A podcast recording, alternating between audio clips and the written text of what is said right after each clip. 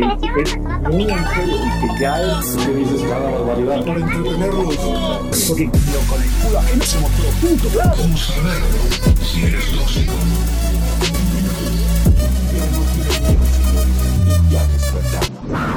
Libertarios tóxicos. ¿Qué tal, raza? ¿Cómo están? Al empezar esta tragicomedia de gobierno, el presidente dijo, me canso ganso. Y con 0% de crecimiento y un largo alarido, parece que este ganso ya se cansó. Buenas noches, buenas noches a todos. Muchas gracias por escucharnos aquí en Libertarios Tóxicos.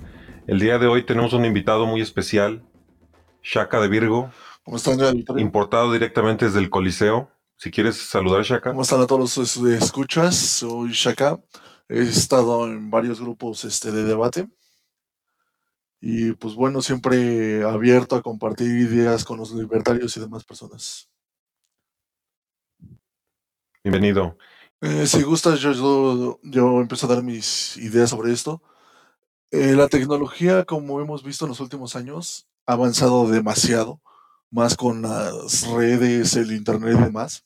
Y cada día vemos más formas de ganarse la vida. Países como Venezuela, España y Argentina que pasan una situación económica muy desfavorable. La gente te- tiene oportunidades de salir adelante gracias a la tecnología y es gracias a esto que ellos pueden comerciar e incluso tener moneda fuera de su país que les ayude a obtener una mejor calidad de vida, dígase youtubers, streamers o gente que hace imágenes en internet que simplemente obtienen beneficios de gente que le gusta lo que hacen y participan donándoles o plataformas por medio de, de publicidad la gente no solo hace eso, sino ta- también vemos que comercia con plataformas como Mercado Libre, Uber, Spotify. Todo esto incrementa la libertad del ser humano y le da otras oportunidades fuera del Estado para poder subsistir y sobresalir. Incluso ha llegado el punto en que tengo entendido que el- la moneda de World of Warcraft es más valiosa que el Bolívar mismo. Sí, eso es muy Los triste. llega el momento en el que la economía interior está tan mal, pero tan mal, que se convierte en un tesoro el dinero que puede entrar desde afuera, porque es como estar dentro de un infierno y que te manden una bocanada de, de aire fresco desde el cielo. Crearé las condiciones para que a los honestos les vaya mal y a los corruptos les vaya mal también. Bueno, mira, hablando sobre la educación electrónica y cómo puede ayudar esto a, a sacar adelante la ideología, una organización con la que yo trabajo eh, que se llama The Institute for Humane Studies. Básicamente ellos operan bajo la teoría que la educación o las ideas son las que mueven al mundo.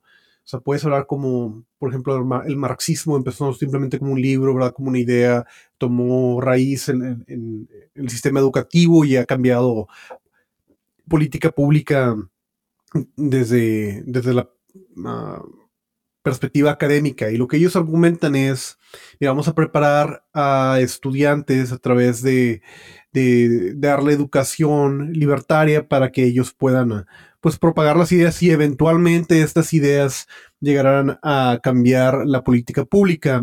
Entonces lo que ellos hacen es am, hacen seminarios, entrenan a maestros, hacen contenido electrónico sobre política pública, intentan cambiar la narrativa. Y mucha de la crítica actual, al menos en Estados Unidos, pero también aplica en México de una manera algo diferente, es que las universidades o los centros intelectuales están invadidos por la izquierda. Y hay diferentes teorías al respecto. Pero en general, la teoría en Estados Unidos, yo tengo mi propia perspectiva en México que más después voy a explicar, pero la, la teoría en Estados Unidos es que básicamente la gente productiva no enseña. Si sabes lo suficiente para poder producir valor, tu estrategia óptima es ir a la industria privada normalmente.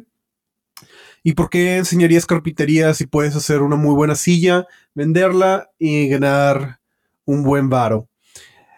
Y en general lo que ellos argumentan es que esta gente que por una razón u otra no puede eh, ganar más en la industria privada, ¿verdad? Sea compleja y busca una manera de justificar ah, su existencia, ¿verdad? Acusando al, al mercado como, como, como algo malo, ¿verdad? El, mercado no, no puede reconocer el valor que yo tengo, aunque soy muy inteligente, por lo tanto algo debe estar mal con el mercado. Y esa es una, una de varias explicaciones en relación a, en relación a por qué la gente en, en, en las universidades o en el ámbito académico tiende a ser más de izquierda. Pero también está la segunda, que es, que es aún la segunda explicación, ¿verdad? Que es un poco más profundo, más económica y creo que tiene un poco más de verdad, que es que mucho depende de inversión gubernamental y, y la mayoría de las, de las universidades o centros educativos dependen del Estado. Entonces, ser un crítico del Estado, aunque a veces puede pagar en general, no es una muy buena idea. No es una muy buena idea estar criticando o mordiendo la mano que te da de comer. Entonces, en general, la estrategia óptima para un académico, ¿verdad? Es decirle sí al Estado, pedir algo de dinero, ¿verdad? Para investigar X o Y, y pues si va a dar resultado o no el estudio, pues quién sabe, pero el punto es de que al menos no estás mordiendo la mano que te, que te da a comer, ¿verdad? Y agarras algo de, ingle- de ingreso que de otra manera no, de otra manera no tendrías. Y, y como una, un juego de estratégico, ¿verdad? Las, las universidades que aceptan pues, dinero gratis o dinero del Estado son las que van a prosperar más a cambio de, de universidades que por principios o por cualquier otra razón decidan no, no adquirir este dinero. Entonces, eventualmente, pues la gente que, que llega a subir en, el, en la competencia, ¿verdad? Es la gente que, que está más dispuesta a trabajar eh, con la narrativa del Estado que la gente que está en contra, ¿verdad? O dispuesta a, a expresar una perspectiva, pues tal vez, de más libre mercado. Pero bueno, hablando un poquito sobre aquí en México, mi explicación es que México realmente no ha avanzado mucho después de, ideológicamente hablando, después de la Unión Soviética, o sea, de, de ideas este, socialistas, comunistas. Todavía existen escuelas agrarias, ¿verdad? Que, que hablan como si las ideas de Marx, ¿verdad? No tuvieran equivalente.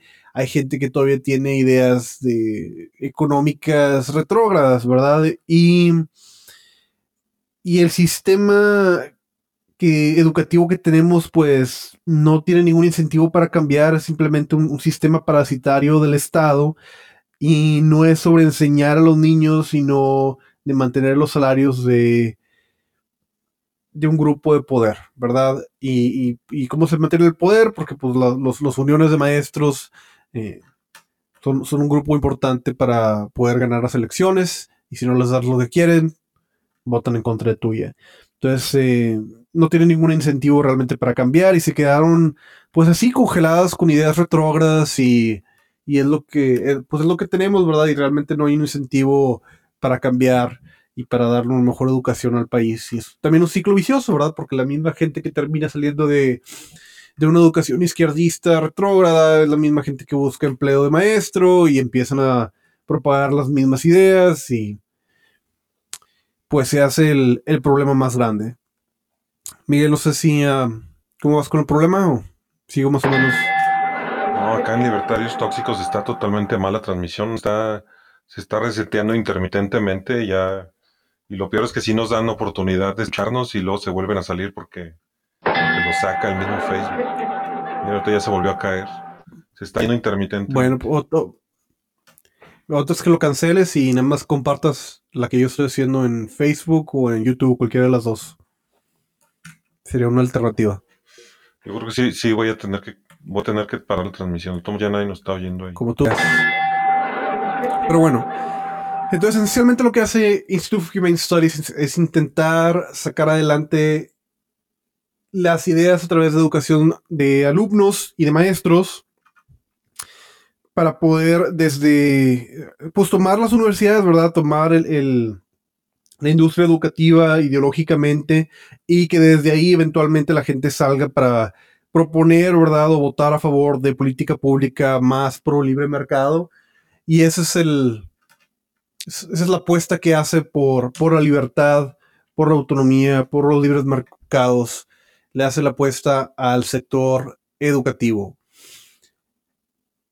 Ahora, otra cosa interesante hablar sobre la educación y cómo ha cambiado un poco eso el, el mercado, ¿verdad? Eh, Y esto es no nada más en particular en relación a, a cómo, cómo las novedades educativas o los programas educativos han ayudado a sacar adelante el movimiento libertario, pero simplemente como un ejemplo de, de cómo ha fallado el sistema socialista y, el, libre mercado ha, ha podido ofrecer un mejor pro- producto en general, ¿verdad? E- educativo. Y a lo que voy con esto es que podemos ver cómo las escuelas en Estados Unidos tienen, ah, tienen muchos problemas porque cuestan cada vez más y, y el, el servicio, ¿verdad? No es equiparable con el costo. ¿Por qué es esto? En gran parte porque la gente se puede endeudar muy fácilmente gracias a subsidios del Estado y, el, y la calidad se mantiene igual, ¿verdad? O no al par con, con el incremento de los costos, ¿verdad? Entonces la gente puede eh, endeudarse eh, a, grandes cantidades porque al final de cuentas el Estado eh, lo subsidia y, realmente el, el precio del producto no, no es este, no es equivalente. Pero luego, a través del internet, a través de videos educativos, Khan University, hay varias universidades en línea que dan su producto hasta gratis a veces. Y tienen la misma calidad que, que lo que estudias en una universidad. Y ya hay otros programas, ¿verdad?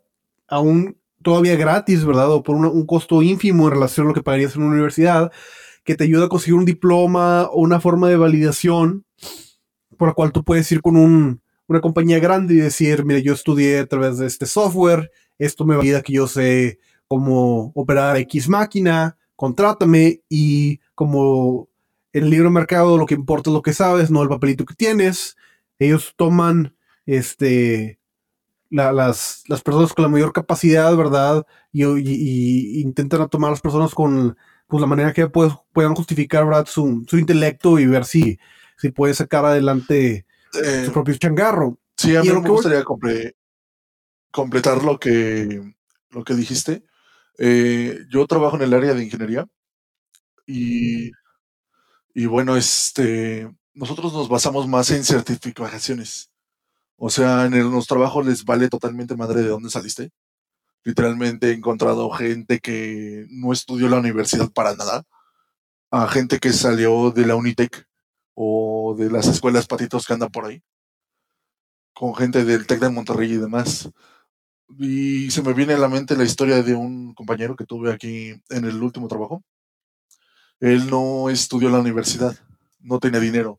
Si fuera un este, adoctrinado más de toda esta gente con ideas socialistas, hubiera chillado para que le dieran su beca y cosas por el estilo, ¿no? Que, que frecuentemente escuchamos Universidad Gordita para Todos. Lo que hizo fue investigar qué había, qué, qué, qué era lo nuevo, y se encontró con las certificaciones. Entonces se puso a estudiar en lo que yo estaba en la universidad. Él estudió para una certificación de Cisco, la CCNA. Hizo su examen por tan solo 300 dólares, si no mal recuerdo. Y con eso consiguió trabajo. Y ganando 15 mil pesos mensuales nada más por ese examen. Entonces, en lo que él siguió creciendo, pagando su educación por medio de estos sistemas de certificación, yo seguía estudiando en la universidad. Cuando yo salí, ella tenía muchísima más experiencia que yo. Y uno se pone a pensar, pues de lo que yo estudié en la universidad no me sirvió nada. No estoy ni titulado y ni me lo piden. Nada más me dicen, ¿tu certificación está vigente? No, pues sí. ¿Cuándo empiezas? Ni tan siquiera me dicen, ¿estás titulado? ¿Dónde saliste? ¿Con cuánto promedio saliste? Ya no les importa nada de eso.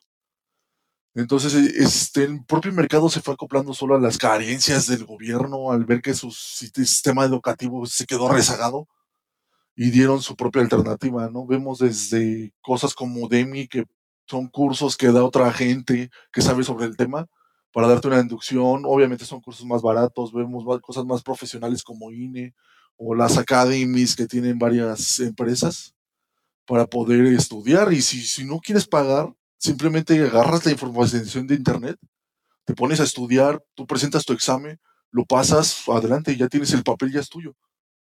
Entonces, varias formas las hay, oportunidades hasta gratuitas hay.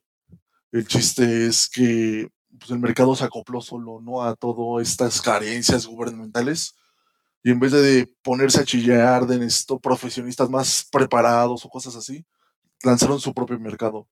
Que de- hay que también decirlo, es un mercado autorregulado. El gobierno ni tan siquiera ha metido manos en las certificaciones, cómo se hacen los exámenes y demás cosas. Y pues prácticamente todo trabajo actual que no tenga que ver con gobierno, dígase contadores, abogados y demás, se basan por este sistema de certificación. A un, a un empresario le vale más que tú tengas un certificado TOEFL que el título de inglés de la UNAM. Le vale más que tengas una certificación de Cisco a que haya salido del TEC de Monterrey. Entonces vemos cómo la libertad no solo se buscó, la gente la buscó por sí sola, sino que también arrebasó el gobierno. Creo que ahí, ahí vemos cómo es mejor satisfacer directamente lo que el mercado está pidiendo en vez de querer imponerle cosas al mercado. O sea, porque la universidad, lo que le está enseñando a los jóvenes, muchas veces son cosas no, nada más bien inútiles, sino que los jóvenes quieren salir cobrando mucho y opinando demasiado de cómo deberían de hacerse las cosas según, según la doctrina estatista y llegan y le caen mal, incluso le caen mal a los empresarios, le caen mal a todo mundo ya que está en la cadena productiva. Y en cambio, eso como lo que estás mencionando, es precisamente ir y, ¿sabes qué? Tráete unos jóvenes, pero que sepan esto y lo otro, que es lo que necesitamos directamente. Entonces eso directamente satisface la, la- la necesidad del mercado en vez de que, en vez de que estén adivinando. Y lo que voy con Eh. esto es de que podemos ver claramente cómo el- la intervención del Estado ha fastidiado completamente el sector educativo a través del subsidio y aún compitiendo con, con un mercado altamente subsidiado, el libre mercado ha buscado y ha encontrado maneras de proveer un mejor servicio a un menor costo. O sea, es, o sea la, ge- la gente no lo ve como una tecnología, ¿verdad? Pero el mercado en sí es una tecnología y es, es genial. O sea, no, no podríamos pensar, ¿verdad? Años atrás que, no, pues mira, va a haber una manera en la que te van a educar gratis y no vas a tener que pagarle a una institución porque te siente y te explique cómo son las cosas. Tú vas a poder hacerlo por ti mismo y no vas a tener que tener pues muchos intermediarios que estén cada quien pues tomando su corte. Es, es algo fantástico, ¿verdad? Pero la gente como es- lo, ve cada vez más y más común, no, no lo vemos como con lo mágico que es, ¿verdad? Es como, no sé, el hecho de que millones de personas hayan salido de la pobreza en China una vez que se dejaron el socialismo y el comunismo atrás eh, y entendieron de que, bueno, mira, pues para mantenernos el poder hay que hacer algo de socialismo, pero realmente sabemos que el libre mercado es lo que funciona, así que vamos a abrir las puertas a eso y proporcionalmente a, a cómo se ha estado abriendo China al libre mercado, han salido millones de personas de la pobreza. Y no lo vemos como un milagro, ¿verdad? Pero este es el tipo de programas, ¿verdad? Que el gobierno estaría gastando millones de dólares, ¿verdad? Para intentar solucionar un problema, ¿verdad? Que ellos mismos causaron. Y a lo que voy, y ya para, para movernos al segundo tema, es que el, el gobierno siempre empieza con estas ideas de que va a cambiar todo, va a ser bueno, va a ser todo para todos, nadie va a pagar por ello, ¿verdad? El, el costo se va a ir a quién sabe dónde y, y todos van a tener la educación que ellos siempre querían y van a poder estudiar cosas que aunque no tengan valor práctico, mientras los haga felices está bien, ¿verdad? Le van a decir la gente lo que quiere escuchar y eventualmente lo que sucede es que todo cuesta muy caro, todos lo están pagando y el servicio es pésimo.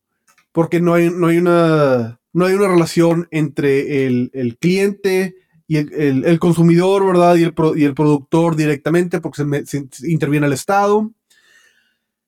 Y de una u otra manera, el, el- el libre mercado busca una manera de proveer un mejor servicio a pesar de la, del subsidio gubernamental, ¿verdad? Y lo vemos en, en- en empresas como Uber, lo vemos en, en empresas como, como Code Academy, lo vemos en, en una gran faceta de industrias donde ves el monopolio estatal, por ejemplo, con los taxis, ¿verdad? Y viene la tecnología del libre mercado donde cada quien puede hacer su propio taxi y rompe con ese, ese paradigma que, simplemente destapa un nido de ratas que es de que, bueno, ¿por qué no puedo yo ir y cobrarle a alguien porque lo porque pase por el aeropuerto? No, el, el gobierno te puede meter a la cárcel. ¿Cómo, cómo osas tú el, el proveer un servicio a un consumidor por un precio? Pero bueno, no sé si, si alguien aquí quiere hablar, estoy tomando acá el, el micrófono. Yo francamente estoy en depresión porque Mira, ahorita ya se volvió a caer. Se está yendo intermitentemente.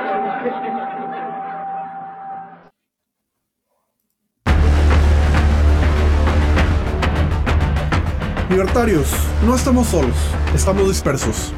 El Partido Libertario Mexicano busca ser un frente de oposición a la escoria socialista que invade la vida política de nuestro país. Buscamos a gente como tú para formar parte de nuestra militancia y luchar por la libertad a capa y espada. Contáctanos y marcha con nosotros a un mejor futuro, de menos impuestos y más control sobre nuestro futuro. Gracias por tu tiempo. Bueno. Ok. Pues pasamos al, al siguiente tema. Ok, el, el Bitcoin, o como tú veas. Sí. Sí, si gustas explicar un poco, Marcelo. Mira, básicamente el Bitcoin es una mon- moneda electrónica que funciona a través de cada persona que se met- que, baja un, software, ¿verdad? Trabaja, baja el software y lo que hace su computadora es que eh, hace un ledger o una... ¿Cuál es la manera sencilla de, de escribirlo? Hace una lista, una lista de quién le vendió a quién y cuándo y cómo y cada persona que tiene una computadora puede tener un control sobre todas las transacciones que siempre se hicieron ah, alrededor de esta moneda y de, a través de este trabajo, ¿verdad? Uno puede adquirir la moneda. ¿Y qué es lo que hace este trabajo? Bueno, que hace más difícil que puedas, o casi básicamente imposible, ah, que puedas falsificar que se hizo una transacción que no se hizo. Entonces hay un control de cómo se hace la transacción, no hay forma de, de cambiarlo y tienes una, una unidad, ¿verdad? Que puede ser divisible y que cumple con una variedad de, de aspectos que quieres para una moneda que sea útil, ¿verdad? Que sea divisible, que sea fácil de, de transferirse, ah, que sea líquida. Y bueno, esencialmente el Bitcoin lo que busca es no ser dependiente de ningún estado, ¿verdad? Ser una, una unidad, ¿verdad? De transferencia de valor que no pueda ser inflada artificialmente por el gobierno porque tienen que pagar deudas, que no pueda ser controlada por una junta, ¿verdad? Que decide que ahora el precio es X porque mis huevos. Y le da más control a, a la gente, ¿verdad? Cuando se, se, se muestra, ¿verdad? Cuando su alternativa de, de moneda, ¿verdad? Es, es mucho más volátil que, que, el Bitcoin mismo, que es, que es decir algo, ya que el Bitcoin se, se conoce por ser volátil. Pero también es para que el gobierno tenga un, un control sobre tu, tus transacciones. Por ejemplo, ahorita en México están intentando controlar dónde gastas, qué gastas, ¿verdad? Lo que gastes es mayor o menor a lo que ganas. Y si es este mayor, de dónde sale ese dinero. Y vamos a ir con trinchetes en contra de ti, ¿verdad? Porque probablemente, andas haciendo algo que no deberías estar haciendo. Y pues busca una manera de, pues, de lana esencialmente. Pero bueno, el Bitcoin es una manera de evadir impuestos, es una manera de poder intercambiar valor de una manera eficiente y más que el Bitcoin en sí, la idea de una criptomoneda, ¿verdad? El Bitcoin simplemente fue la primera caso exitoso de una criptomoneda que salió adelante y hay un chingo de otras criptomonedas que, que tienen una variedad de aspectos diferentes y esencialmente es el principio del fin para los bancos centrales o para los, las organizaciones que buscan tener un control monetario absoluto, ya que permite que a través del Internet Sí, Me llama la atención que dices que, Los impuestos son un que, robo. que el Bitcoin puede evadir impuestos. ¿Cómo, cómo los evade o cómo? o digamos que tú quieres, a decir que tú quieres vender maquinaria pesada. Tú tienes por una razón u otra un bulldozer. Ahora podrías venderlo y tendrás que pagar impuestos. No, depende, o sea, es, es subjetivo, ¿verdad? Pero por si tú tienes algo de valor que si vendieras tendrías que pagar impuestos. Pero le dice a alguien, mira, dame Bitcoin. Eh, no me des, no me des- no es este, no, no, lo pagues a crédito, no lo pagues de una manera en la cual este, a lo mejor alguien puede venir y decirme, ah, mire, ¿de dónde salió este dinero que tienes? Vamos- o sea, va- Miguel, vamos a decir que me vas a vender un bulldozer yo te doy dinero en efectivo. Y el gobierno de una manera se entera que tienes el dinero en efectivo y te pregunta de dónde viene ese dinero y tú no puedes comprobarlo y te meten a la cárcel por eh, ah, enriquecimiento ilícito.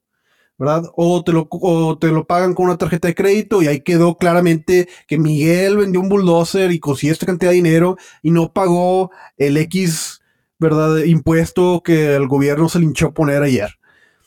Pero con el Bitcoin, pues es más difícil que el gobierno pueda encontrar tu password, ¿verdad? Y te pueda obligar de que te, te- te tendría que torturar, supongo, y decirte, te- sacarte el password para saber, ¿verdad? Tus transacciones y qué onda. Entonces es una manera más difícil que tiene el gobierno. Otro, otro, otro proceso que tendría que, que hacer para poder conseguir tener acceso de tus transacciones y en base a esas, tra- esas transacciones ver qué ley has este, evadido. Pero, pero ¿cómo puedes evitar que te auditen? O sea, según esto, pues el, gobierno tiene facultades de comprobación y pues no veo, no sé, o sea, tú tienes la obligación de darle todos los papeles, tienes la obligación de abrir todos los archivos, tienes la obligación de darle toda la información. Necesitarías tú como que conscientemente estarlo, estarlo escondiendo, ¿no? Pues mira, está todavía, no sé si ya entró la legislación, como el Bitcoin es relativamente nuevo.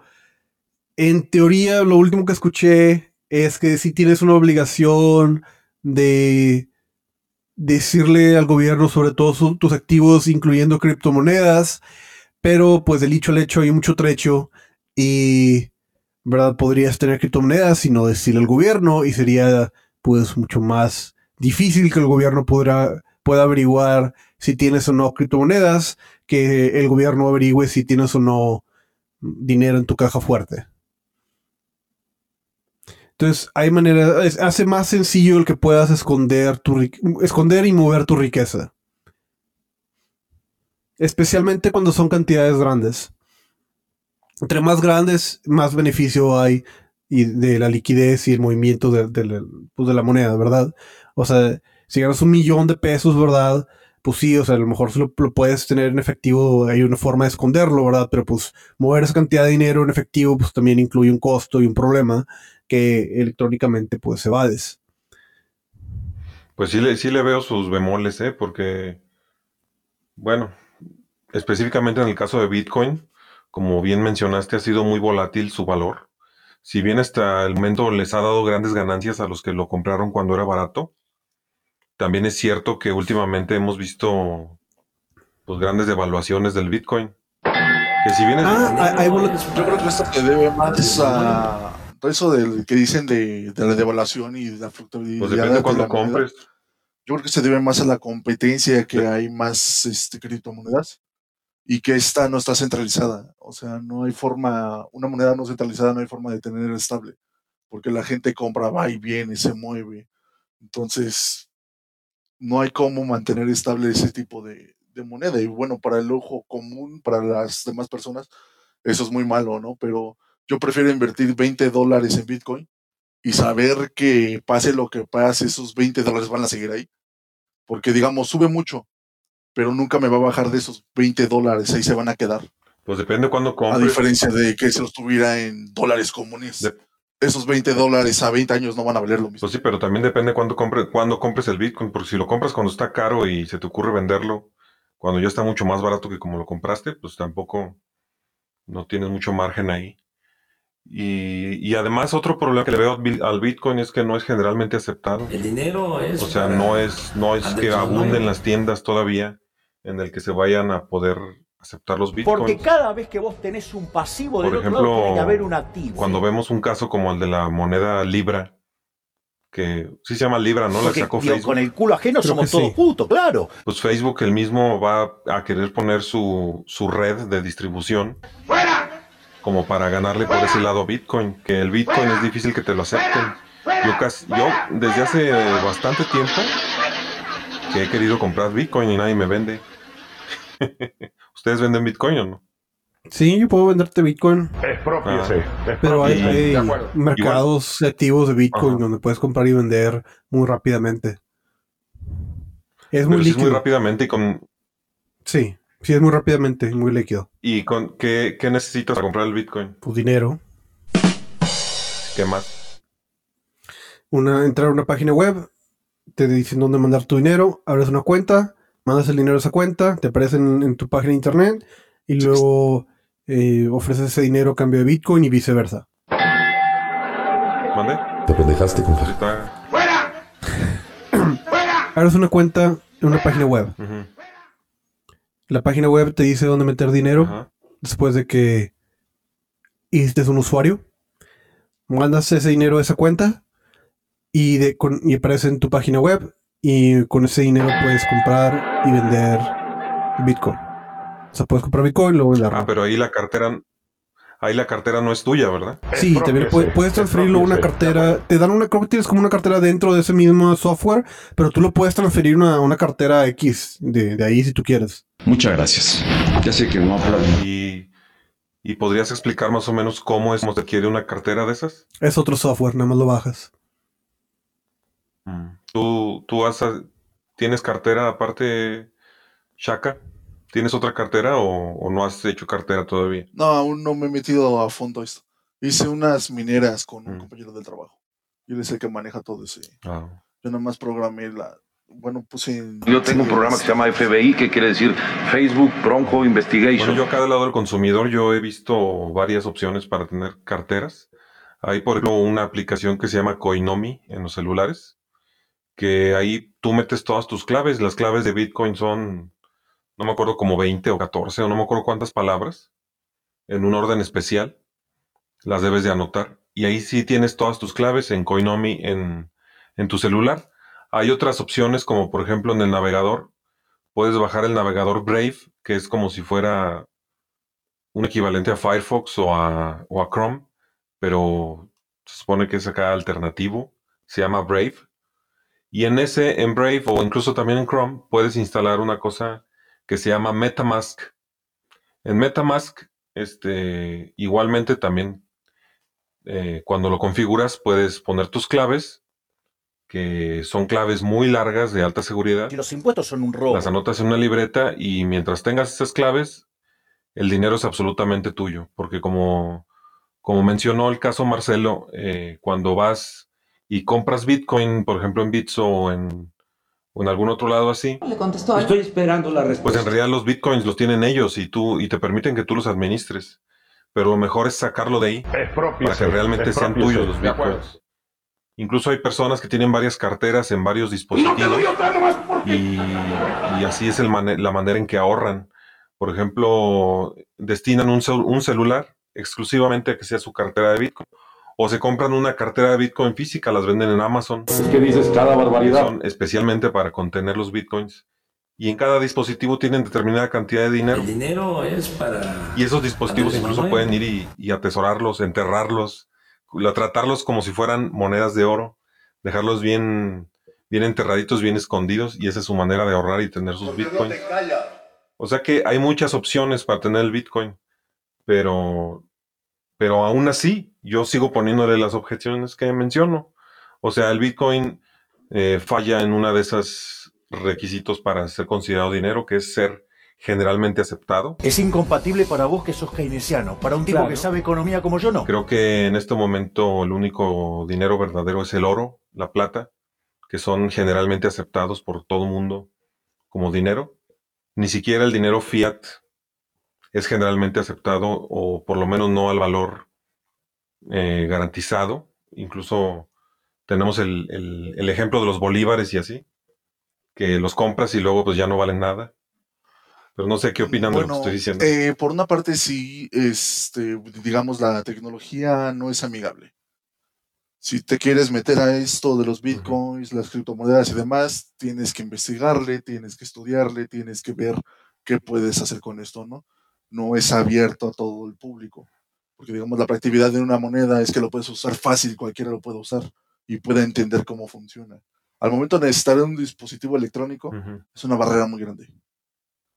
Entonces, de ahí viene el que no, eh, no, se, no se propaga más su uso. Pero pues como todo, yo creo que nada más es cuestión de que la gente se puede, se empiece a meter un poco más a todo esto. Eh, pues ya ves, hoy gente común habla sobre VPNs y eso es una tecnología viejísima, o sea, pero lo, a lo que me refiero es que la gente se va acoplando cada vez a tecnologías más complejas. Entonces yo creo que poco a poco se puede ir yéndose más la gente hacia, hacia ese lado y más en tiempos de crisis, cuando digan el dólar cayó tanto. Hay escasez de papel higiénico en Venezuela. Pero el Bitcoin está hasta las nubes, ¿no? Y pues bueno, con la, más en, con la parte de en lugares. Ah, perdón. Con la parte de Libra, yo creo que ahí sí Facebook la regó. Al momento de decidir que su moneda no iba a ser, eh, bueno, que iba a estar respaldada en dinero fiat. Si algo es muy atractivo de las criptomonedas, es que están descentralizadas. Entonces no tienes inflación, no sufres nada. Son tan víctimas del capital, de los capitalistas eh, que especulan y roban como nosotros. Es lo único que, a lo que te atiendes. Pero al momento de decir va a estar en euros, en dólares y todo eso, la gente que se salió de Bitcoin volvió a regresar. Si algo que llama mucho la atención de las criptodivisas es lo es que son antiinflación, ¿no? No tienes ese problema. Entonces no creo que Facebook pegue mucho con este estilo. A lo bueno, ahí también hay teorías. Ahí también hay teorías respecto a la inflación de las criptomonedas.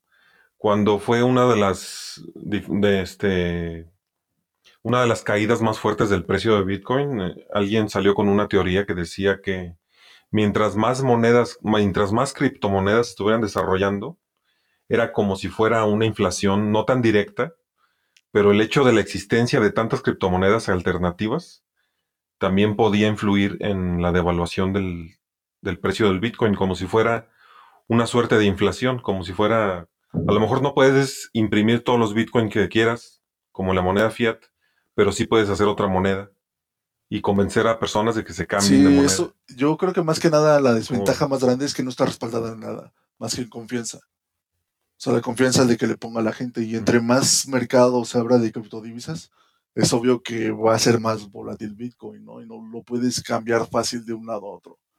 Está, digamos, está a un pelín de ser ideal.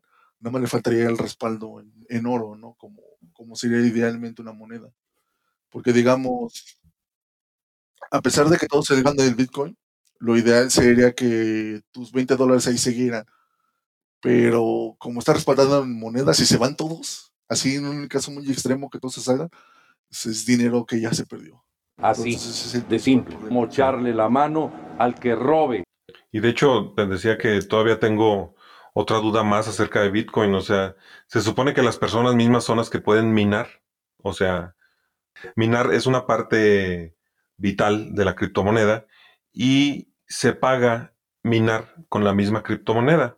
O sea, tú tienes tus computadoras ahí destinadas a que estén minando y en el momento en que minan suficientes transacciones o que ganan suficientes concursos, tu computadora recibe el premio o la recompensa de una determinada cantidad de bitcoins. Y mi duda es, ¿qué va a pasar cuando se llegue al límite superior de la existencia de bitcoins posibles? Porque se supone que hay un límite superior que en cierto momento se va a dejar de emitir Bitcoin. Y entonces ahí cuál va a ser el incentivo para las personas para seguir minando. No sé si lo han preguntado. Mm, en especial lo que te, dan sobre minar es como una como PayPal. Yo te cobro una cantidad mísera sobre el uso de mi tecnología, que prácticamente es poner tu computadora como tipo 9 una mini nube que está haciendo cálculos matemáticos de otras personas. Entonces a ti te dan una cantidad ínfima de lo que es la transferencia por lo que tu computadora hizo a toda la red de blockchain de Bitcoin. O sea, nos apoyaste con procesamiento, ahí te van tantos céntimos de Bitcoin. O sea, algo despreciable para los que hacen transacciones. Y de ahí es donde tú sacas este, la mayor parte de las ganancias. Pero entonces son parte del costo de transacción, se le cobran a las personas que hacen la Por transacción. el, por el procesamiento que dan a la red. O sea, tú puedes poner un montón de computadoras. Pero ¿quién lo paga? O sea, la pregunta es el quién lo paga. hace el- los que hacen las transacciones. Como similar, muy similar a PayPal. Ah, bueno. Es muy, muy similar a PayPal. Ah, vaya. Es que yo pensaba que se creaban bitcoins nuevos No, eso para, crea el sistema para central, sí. minador. O sea, ahí el algoritmo empieza a crear conforme cierto Mm. tiempo. De hecho, hay una tabla donde va cuánto se van a ir, ir, este y es creando conforme pase el tiempo. Pero es algo muy bueno de, de las criptodivisas y que los hacen ahorita la moneda más ideal que pueda existir en, el- en temas de inflación y, y problemas monetarios que siempre existen. Es que no la controla un ser humano. O sea, por más computadoras que ¿Y quién se queda con, con esos bitcoins nuevos? eh, ¿Quién se los queda? Ahí sí te de- no, no, no sabría sabe, decirte exactamente, pero hasta donde sé es como los van creando conforme la demanda de nueva gente que quiere entrar. Porque digamos, ahorita el Bitcoin está Ujú. por las nubes. No creo que alguien tan fácil diga dame dos Bitcoins. ¿no? Sí. El- lo que sí es que tengo entendido que se han ido creando ballenas del bitcoin, ¿no? Les llaman ballenas a los usuarios que tienen grandes cantidades de bitcoin. Y me imagino que tienen mucho peso, ¿no? Pues son, O sea, me, me pregunto si a ellos se- será a los mismos que se les dan esos bitcoins nuevos o cómo es que se distribuyen los bitcoins nuevos. es que ni tiene que algo- podrías saberlo porque es la misma red. Ahora sí que es, ningún humano la controla, no hay. Ahora sí que alguien que diga voy a cambiar el algoritmo y ahora fue a funcionar de este, de este de modo. Es totalmente descentralizada, ningún humano puede ingerir sobre ella. Bueno, ¿algo que quieran agregar de este tema o ya pasamos al que sigue? O... Mm, Como vean, nada más iba a mencionar que están haciendo preguntas Ah. en Libertarios Tóxicos para que las cheques, Miguel. Oh, de verdad. Nos dice Boris B. Ávila, saludos desde Bolivia. Los escucho como un buen ANCAP. Saludos, Boris. Dice, qué hermoso, pero aquí en mi país lamentablemente es ilegal minar o comprar Bitcoin. En Bolivia, según nos dice. Bueno, también en China el internet era ilegal y tenías a muchos chinos navegando. Algo muy bueno de la tecnología es que no te lo pueden comprobar tan fácil. Pues sí. También Boris B. Ávila nos pregunta, ¿creen que el Bitcoin podría ser sustituido en algún momento como la criptomoneda rey? Y si es así, ¿cómo creen que podría ser, suceder esto? Por Yo ahí confianza. creo que... Por confianza, como son monedas basadas en confianza, entre más páginas de internet y comercios acepten la otra moneda, la van a desfalcar. Puede suceder, sí. ¿Querías, ¿Querías decir algo, Marcelo? No, iba a decir lo mismo, que es en base a liquidez. La liquidez es lo que va a volver una moneda mejor o peor que otra, en general. Bueno, yo en mi visión conspiranoica también lo que veo es que los gobiernos, bueno, por lo menos eso se estuvo sospechando el año pasado, que los gobiernos tenían el plan de hacer sus propias criptomonedas. Ya ven que ahorita hay un, un, un temor de que haya una crisis por, por la deuda mutua de los países y por porque toda, ya no hay ninguna, ya no hay ninguna moneda que se base en el oro. Ya todas las monedas son fiat, unas con otras. Ya no funcionó lo de la canasta de las monedas.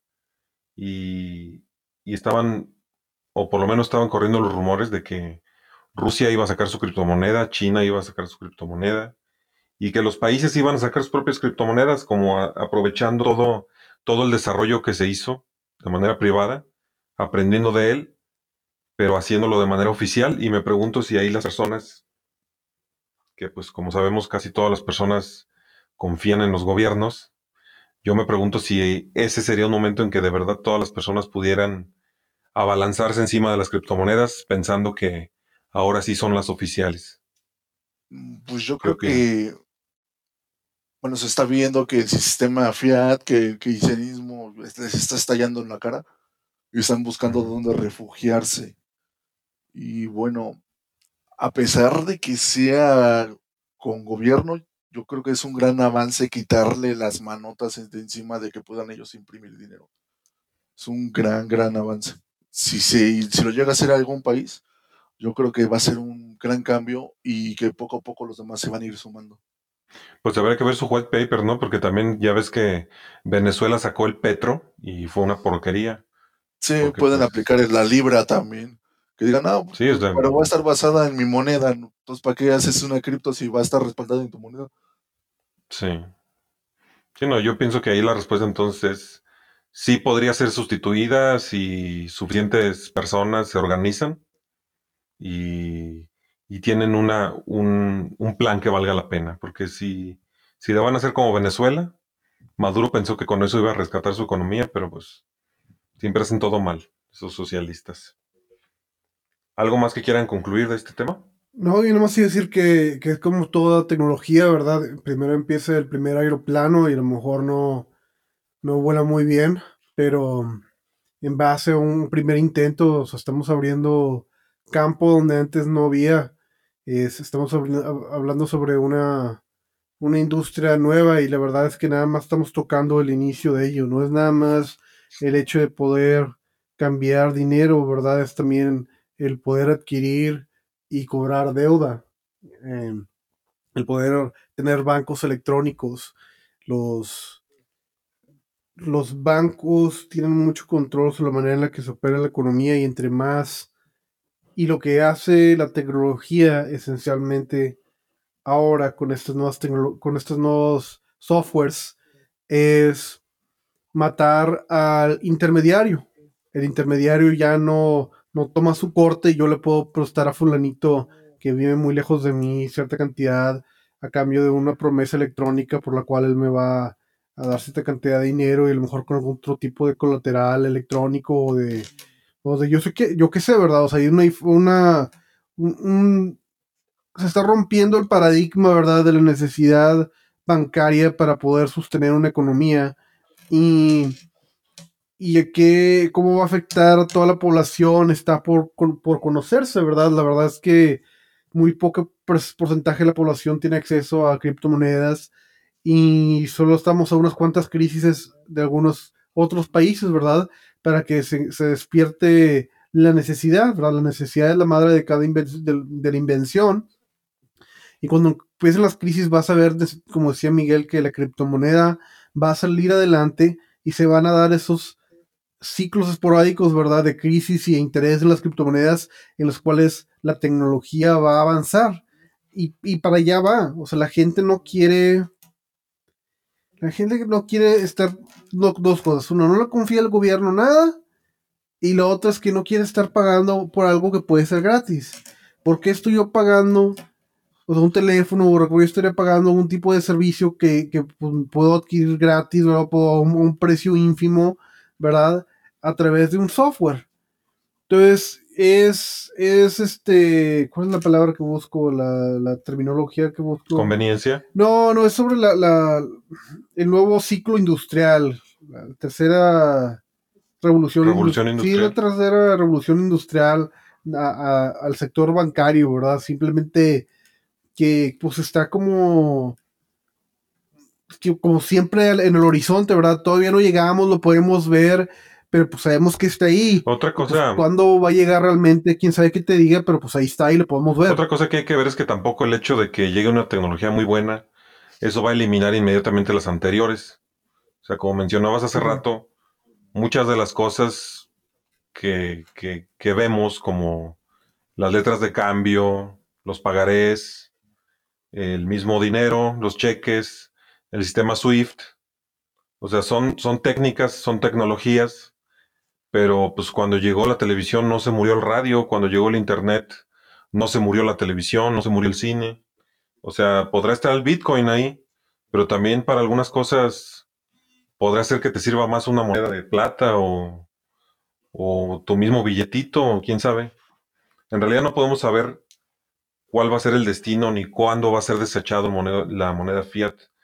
El gobierno es el único que llega y, e impone monopolios pero suponiendo que vamos a tener libertad, puede ser que convivan varias tecnologías a la vez. Tú todavía en este momento podrías, si quisieras, darle una letra de cambio a alguien. Una letra de cambio para qué es para lo que sirve. Básicamente es para enviarle dinero a alguien a una distancia larga en tiempos en que la tecnología casi no existía. Tú eras una persona rica, le firmabas una letra de cambio a una persona, la otra persona llegaba a otro pueblo con otra persona rica que era amiga de la anterior y esa persona te cambiaba la letra de cambio. ¿Por qué? Porque ellos ya tenían un arreglo entre ellos, entre las personas ricas, para pagarse unas comisiones por hacer eso. Entonces, la letra de cambio sobrevivió mucho tiempo, llegó el pagaré, que fue mejor que la letra de cambio, y aún así siguió sobreviviendo. Así que, pues, larga vida a las monedas de plata, diría yo, y las de oro. ¿O qué opinas? así que como todo es a lo que te acomode, con lo que te sientas cómodo, y pues ninguno de nosotros va a saber qué va a pasar en un futuro, ¿no? Claro. La, la mayoría de la gente, pues ahora sí como dicen, el mercado es el medio más democrático y la mayoría de la gente es lo que va a decir qué se queda y qué se va. Bueno, pues dos horas sí hay que pasar el tema que sigue, ¿no? Y ya se nos, ya está, con tanto problema técnico, ya se hizo muy largo el, el episodio y, y realmente tenemos muy pocos escuchas, pero ni modo, hay que seguirle. Como quieras, tú puedes dar tu comercial y acabarlo como tú, como tú veas, Miguel. Ya, es que todavía nos falta un tema, ¿ya no lo quieres acabar? No, no, yo nomás digo. No, como sí. tú quieras, hacemos lo que tú digas. No, pues mi comercial, pues, ¿qué es? Este. Vayan y denle like a Liber TV también. pues realmente no tengo mucho, mucho que decir ahorita. Otro día utilizaré más el comercial. Este, el tema que sigue todavía en el, en el, en el tenor de libertad y tecnología, eh, lo propuse yo, eh, que eran los, los arbitrajes privados y... ¿Y qué más? Los arbitrajes privados y la defensa del Estado en contra de que tengamos nuestra utopía tecnológica. Este tema eh, se me ocurre precisamente por lo que estábamos diciendo, que nosotros podríamos pensar que la tecnología pudiera tener un desarrollo, así como Internet tuvo un gran desarrollo durante los años 90, durante finales, mediados de los años 90 y hasta el año 2005, fue meteórico el desarrollo de Internet. Pero ¿qué sucedió? Lo mismo que puede suceder con cualquier tecnología, que llega el gobierno y quiere empezar a regularla y eso disminuye la velocidad del desarrollo de la tecnología. ¿Por qué? Porque empieza a monopolizar, a dar privilegios, a meter regulaciones y a hacer injusticias. Este, nosotros no podemos pensar que porque una tecnología sea capaz de hacer algo, el gobierno va a permitir que esa tecnología lo logre. O sea, como los drones, hemos visto que los drones pues, son muy bonitos, todo eso, pero pues ya hay una ley que los prohíbe, nada más que ahorita, hasta ahorita nadie le hace caso. Igualmente con las criptomonedas ya existe la ley FinTech, que solamente deja que ciertas monedas sean legales, entre ellas el Bitcoin. Y para hacer otras monedas nuevas te pone más requisitos de ley. Esa ley se puede ampliar para que prácticamente deje en la imposibilidad el poder hacer una criptomoneda nueva, así como ahorita es casi imposible andar armado en la calle porque necesitas un permiso. Se supone que es posible tener ese permiso, pero nunca se lo dan a nadie. ¿Qué opinan? Eh, e igual que lo mismo, igual que el gobierno chino prohibía en Internet, la gente buscó la manera de sortear todo eso y poder salir adelante. No, no, la tecnología es imparable. Digamos, Mm. eh, la tecnología, principalmente en Internet, funciona, digamos, a nivel de siete capas, donde de la 1 a la 7, bueno, digamos, de la 2 a la 7 el gobierno no tiene injerencia, porque la 1 viene siendo cables y demás. Y tenemos la NOM y varias normas que mete el gobierno para, para la transferencia de datos y medios físicos. Por ejemplo, el uso del aire. Ahí tenemos el uso del espacio aéreo mexicano y demás. Pero lo que viene siendo de la 2 a la 7, ellos no pueden ni tan siquiera cómo, cómo parar todo este desarrollo, ¿no? Donde más se mete ellos son en, en la parte final, digamos, cuando el usuario está con la plataforma, por ejemplo, lo, lo de Uber que quiere prohibir este que la gente lo use o le pone impuestos o todo esto, ¿no? Es, Es ahora sí que la parte final, la que ve el usuario, la que más ruido le genera al Estado, pero aún así es imparable. Yo, yo vi ahorita una noticia que en Texas lo prohibieron, Uber, y la gente que estuvo en Uber, había un grupo en Facebook donde mandan un mensaje de, ah, ¿sabes que Yo quiero de tal a tal lado, y ofrecen servicio de Uber de manera privada. O sea, la tecnología es imparable. El gobierno chino lo quiso intentar, no pudo. Muchos chinos ya tenían internet cuando el internet apenas estaba en pañales, ellos ya podían salir. Sí, y es imparable por el simple hecho de que no la puede manejar un humano. Una máquina no es. Si pudieras como contarnos más de eso, porque se me hace muy interesante. O sea, ¿cómo es posible Eh, que, que en China le hayan ganado al gobierno? Se me hace bien difícil.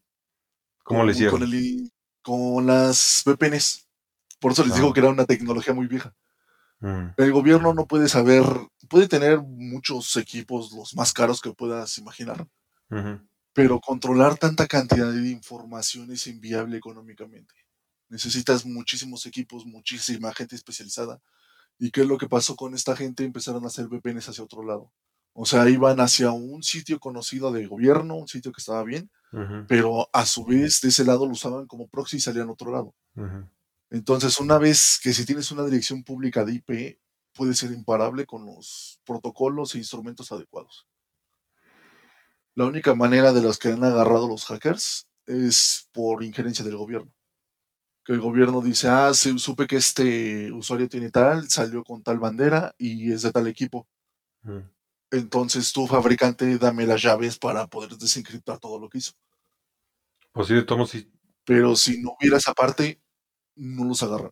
de modos sí me sorprende porque pues si aquí en México, o sea, ya ves que tenemos todavía el antecedente del monopolio de Telmex y realmente uno por más que ponga VPNs y todo eso, Telmex sí se da cuenta en qué momento te estás conectando y en qué momento estás solicitando el VPN, ¿no?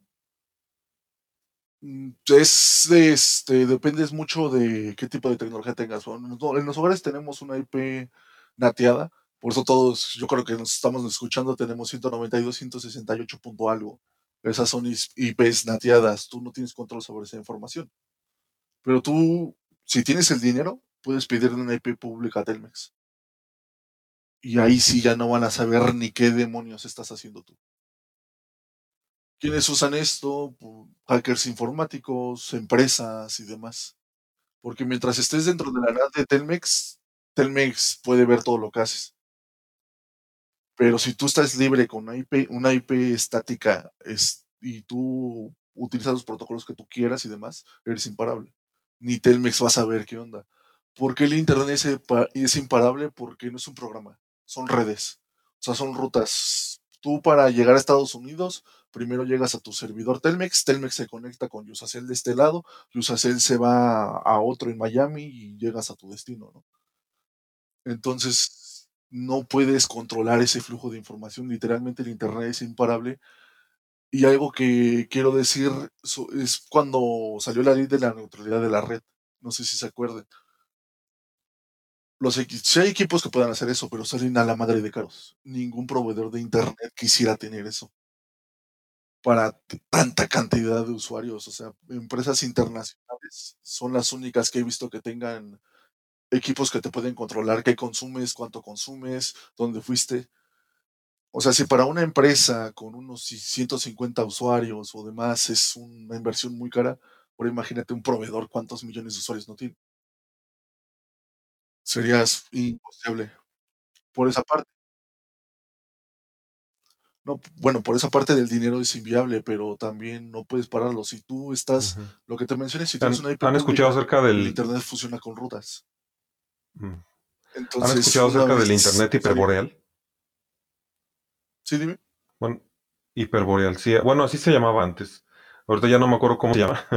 Ya, ya lo han estado tratando de retomar. Y consiste en lo siguiente, consiste en, en una serie de nodos. Tú te compras tu antena y necesitas hacer un grupo con vecinos y con personas de tu colonia o de tu rancho o de tu, de tu lugar de donde vives o de donde trabajas.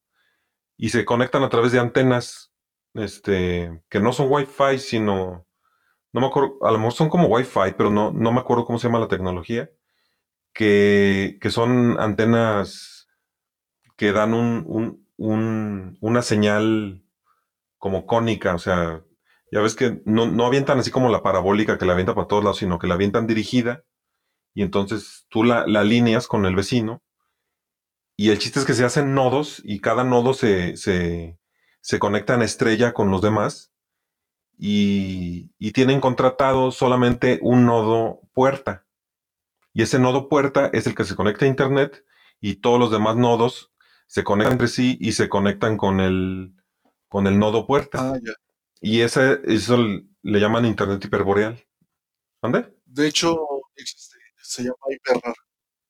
Es hiperrar. El Ah. protocolo hiperrar que funciona sobre radiofónico. Digamos que para uso de comunidades en lugares alejados es algo muy práctico, pero para nosotros de uso común, eh, por el internet no es radiofónico. Viaja por fibra óptica marítima. Ajá. Porque la necesidad de la gente hoy en día ha sobrepasado todo lo que la gente planeaba para estos años. Entonces, un radiofónico no alcanzaría ni el internet más barato del infierno. No, bueno, pero es que, o sea, todo tiene sus ventajas y sus desventajas. Es como, es como si dijeras, oye, ¿quién haría los caminos? No, pues solamente el gobierno puede hacer los caminos porque tiene toda la infraestructura y, y el derecho a, a expropiar terrenos. No, bueno, sí, pero de que hay otra manera, sí hay otra manera. Si Sí, a través de Alaska y, y Kamchatka se conecta el continente americano con el viejo continente. O sea, y me refiero a Asia y a Europa. Entonces, en caso de verdad de que tuviéramos ganas de hacer un Internet sin la interferencia del gobierno, sin la fibra óptica, esa sería una manera. Claro que hasta el momento no es igual de rápido, ni tampoco es igual de esa- conveniente. esa ¿Mande? es limitante tecnológica. O sea, en sí es más rápida la fibra óptica, Ajá. que de hecho el ancho de banda de la fibra óptica puede tener hasta el infinito, pero los procesadores no son tan rápidos. Sí, La fibra óptica le gana al procesador. sí, pero la desventaja de la fibra óptica es que está centralizada, está dominada por los gobiernos, De está... hecho, ¿Mande? No, bueno, ellos nada más dan el, el permiso del uso de suelo, pero son empresas internacionales las que manejan las, las fibras Ajá. y nada más es para conectar un cierto servidor, un cierto proveedor con otro. El gobierno no está inmiscuido ahí para nada, es pura industria privada la que está viendo la- cómo van las rutas y manejan las rutas. Aquí lo importante en Internet son las rutas, cómo llegas a de A a B Ujú. En los caminos que tienes que seguir. De hecho, no sé si recuerden que este año, como a mediados, en octubre o algo así, hubo muchos problemas de internet, creo que en Europa o en Estados Unidos. Fue porque hicieron un proveedor hizo mal las rutas Mm. y su ruta de respaldo fue un ICP muy pequeño. Mm. Y el otro era un ICP enorme. Hazte cuenta que Telmex le pasó todas sus rutas a Mm. Vodafone. Y pues, se saturó el servicio. Y todo el mundo no tuvo acceso a internet, ni páginas de internet estaban arriba.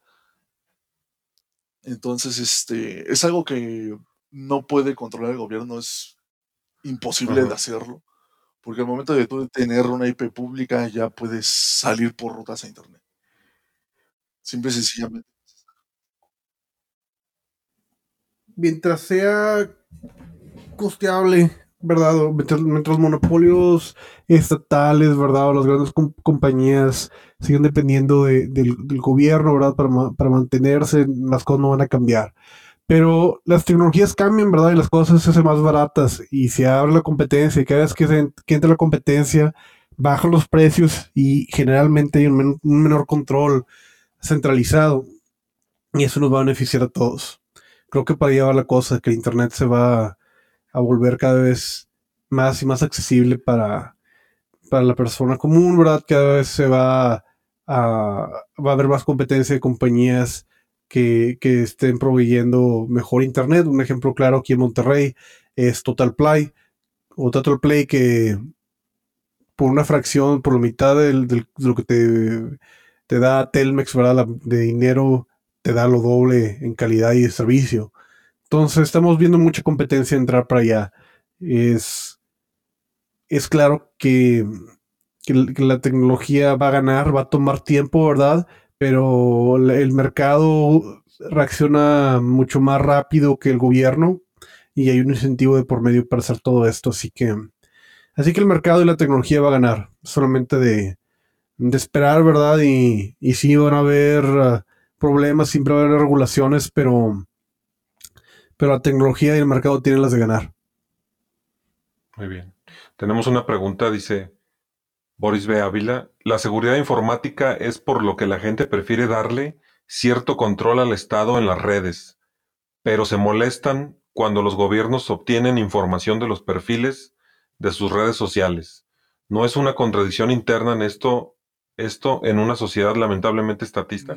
Bueno, para empezar, la seguridad informática, todos los protocolos son por industria privada. Todos los protocolos de encriptación, hashing y demás que han salido eh, son por industria privada. Todos ellos han puesto este tipo de, de encriptación, de seguridad. Todo es gracias a la industria privada. Todo Internet, literalmente todo Internet funciona gracias a la industria privada. Y sobre lo que dice sobre la seguridad de los perfiles y demás, pues es decisión de Facebook o de las redes sociales el que puedan mostrar y darle tu información al que se la pida, ¿no?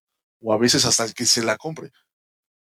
Tú deberías de haber leído ahí y si no estabas de acuerdo, pues puedes mandarlos al demonio. No es esencial tener Facebook en este mundo. Pues ahora sí que nosotros firmamos el pacto con el diablo cuando aceptaste tu, tu cuenta de Facebook y también estamos a favor de eso, ¿no? De que, que tú te tengas a las responsabilidades de lo que estás haciendo. Y si firmamos con el diablo al momento de tener nuestra cuenta en Facebook, pues hay que atendernos a las, a las consecuencias. Sí, es muy importante porque hay muchos que se dicen libertarios y que luego andan queriendo, este, como decir, no, es que me censuraron en YouTube, me censuraron en Facebook. Pues Facebook y YouTube tienen todo el derecho de censurarte, pues es su, es su plataforma privada, pues tú construye tu propia plataforma. O sea, nosotros estamos aquí en Facebook transmitiendo, por ejemplo, y nos estamos apoyando toda su infraestructura, o sea, y nos la está dando gratis. Este, sí, estoy de acuerdo contigo, este, Shaka. Este, no sé, será, yo creo que ya es bueno que ya concluyamos porque ya nos pasamos de los tiempos. Bien cañón. ¿Cómo ves? Si quieren dar, dar alguna conclusión o ya nomás nos vamos. Yo simplemente quiero decir que pues, la tecnología es imparable. Se está viendo hoy en día que hasta están desesperados porque no saben qué hacer con, con todos los avances que, que están teniendo. Y todo esto salió por la necesidad de la gente, gente su, dándole lo que quería a, a otra gente, cubriendo necesidades. De eso salió nada más. Así es. Y están viendo que ya no tienen manos ni en las monedas. Entonces yo creo que ya están desesperados. Marcelo. Pues quisiera terminar hablando un poco sobre es Argentina, donde el gobierno está tomando control sobre las cuentas personales, del- personales de las personas y diciendo que ellos van a tener injerencias sobre los dólares que ellos tengan. En México también les recuerdo que hubo una época en la cual los dólares que tenían las personas en las cuentas en México los cambiaban por los mexidólares. Al final de cuentas, si tienes algo controlado por el gobierno, te pueden chingar el día que las cosas se vayan al demonio. E idealmente debería estar preparado para lo peor. En, nunca sabes lo que puede pasar y las criptomonedas, ¿verdad? La tecnología te está ayudando, dándote otras maneras de poder quitarle más poder al gobierno y darte más poder a ti, en lo que puedas pues ayudar a ese a ese movimiento, ¿verdad? Y ese político tecnológico para que se tome más control de tu destino, ¿verdad? Que se mantenga más control de tu destino en tus manos y menos del gobierno. Hay que, pues hay que movernos para allá. Ese es mi, mi pequeño pensamiento al respecto.